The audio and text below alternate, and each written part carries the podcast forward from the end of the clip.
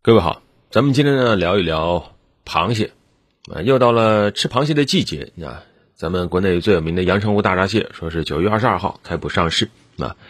据说啊，今年对于吃货来说是好消息啊，说阳澄湖大闸蟹长势不错啊，规格比往年要好。但是呢，光这个你就能放心的吃到螃蟹吗？不可能。就在前两天，中消协发布了消费提示。消费者啊，在这个中秋、国庆双节期间，一定要防范螃蟹券的套路，套路太多了。当然，首先要说啊，这个螃蟹券呢，就是纸螃蟹啊，它有它的先进的地方啊，因为螃蟹啊，我们知道它运输起来是不太方便的。那么螃蟹券呢，它比较好寄来寄去，也比较好买卖啊，然后也标榜说随用随提啊，也成了大家这个自己买啊，或者说送礼的一个很好的选择啊。但是呢，这里面套路就来了。首先，螃蟹券发货是很快的，但是螃蟹呢，它不见得能够发到你手上，这中间就会有动手脚的空间。有那么一些商家啊，他疯狂的卖螃蟹券，但实际上他那儿的螃蟹不多。那这种时候，你买了螃蟹券，你就可能买到了券，但你换不到螃蟹。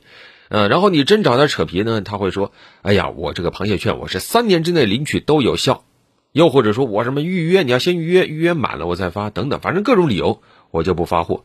那么这个倒不是说他一定会把你的钱给贪了，我早晚会发给你的。但是对于商家来说，他实际上就形成了一个资金池，我把你的钱放在我手上，对吧？那无形之中他就薅了一把消费者的这样的一个羊毛。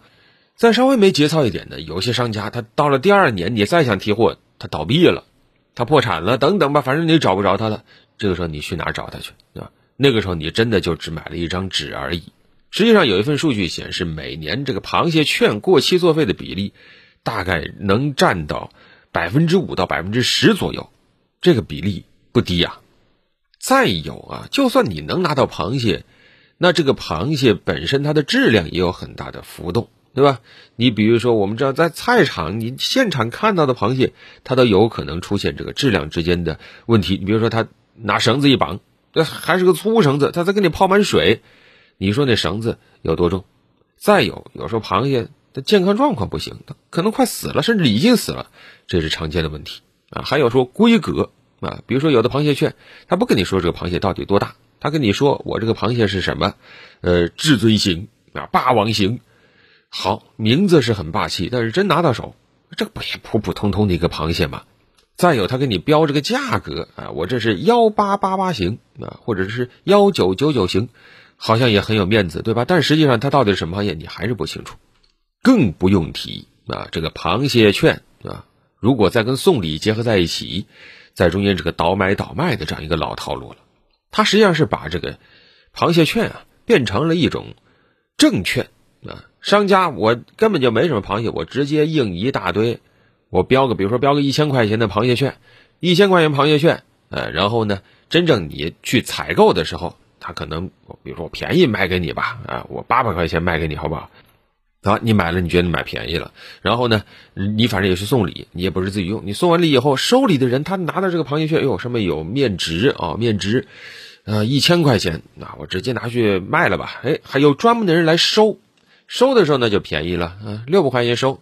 反正收礼的人嘛，对吧？天上掉下六百块钱，他也愿意啊。哎，他卖给了这个回收人员，回收人员，他实际上又跟这个印螃蟹券的商家，往往有时候是一伙儿。他再直接再把这个回收价格稍微提一点，再卖给印螃蟹券的商家，等于说这商家一只螃蟹不用养，一只螃蟹不用进，螃蟹券在市场随便转一圈，让印螃蟹券的商家就能挣到不少钱。这其实是一种。